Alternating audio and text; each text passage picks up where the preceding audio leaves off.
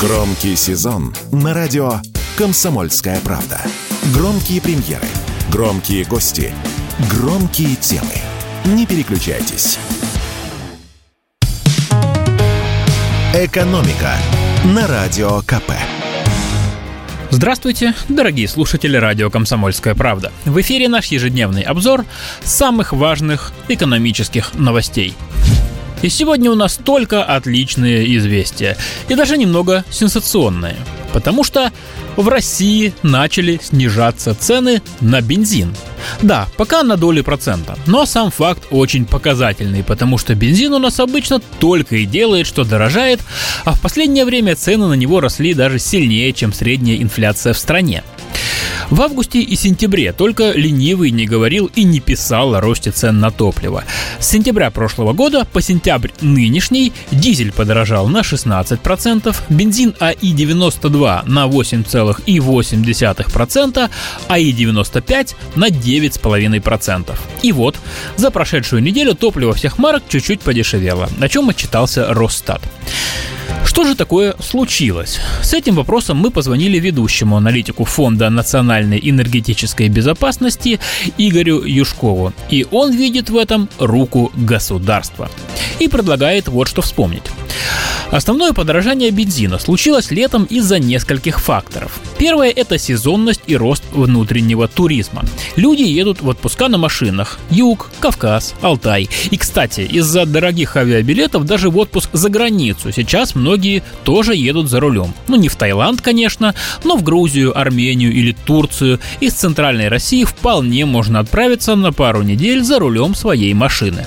Нескольких таких людей я знаю. Очень, кстати, довольны этими путешествиями. Еще одна причина летнего роста цен на бензин состоит в том, что нефтяные компании пытались компенсировать себе прошлогоднюю недостачу прибыли, когда инфляция составила 12%, а цены на бензин не поднимались. Кроме того, весной правительство объявило нефтяникам о снижении демпферных выплат. Так называются компенсации из бюджета производителям за то, что они не задирают цены на внутреннем рынке и компании стали компенсировать падение теперь уже этих доходов за счет кого? Правильно, за счет покупателей.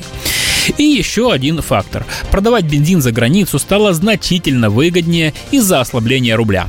В рублевом выражении цена на экспортный бензин стала гораздо выше.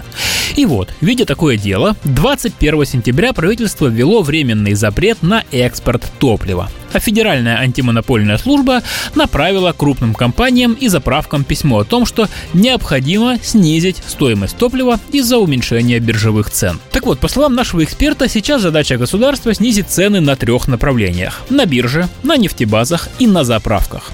И пока бензиновая инфляция не снизится до уровня обычной инфляции, то есть примерно до 6-7% годовых, запрет на экспорт будет действовать. Следовательно, можно ожидать, что цены цены будут снижаться и дальше. И еще одна интересная новость сегодня касается иностранных компаний на российском рынке. Вы ведь тоже устали слушать об уходящих из России компаниях?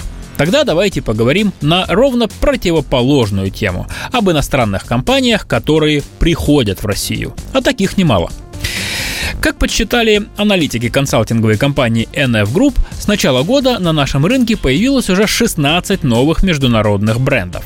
Это почти на 50% больше, чем за весь прошлый год. Тогда было 11 новичков. И это, кстати, рекорд за последние 4 года. В основном на наш рынок приходят иностранные производители одежды и обуви. Из 16 новичков 12 представляют именно эту отрасль.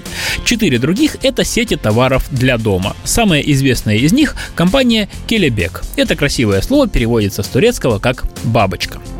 Что касается географии, то охотнее всего к нам едут турки. Эту страну представляют 9 из 16 новых организаций. Эти турецкие компании работают в ценовом сегменте средней и выше среднего. На втором месте Белоруссия, откуда к нам с начала года пришли три компании. Есть в списке новичков и представители стран, которые теперь принято именовать недружественными. В этом году свои филиалы у нас открыли эстонский производитель нижнего белья Bonbon Lingerie, а также производители одежды Инни из Южной Кореи и 2XU из Австралии. И еще одна компания, которая пришла на наш рынок в этом году, представляет Киргизию. Экономика на Радио КП.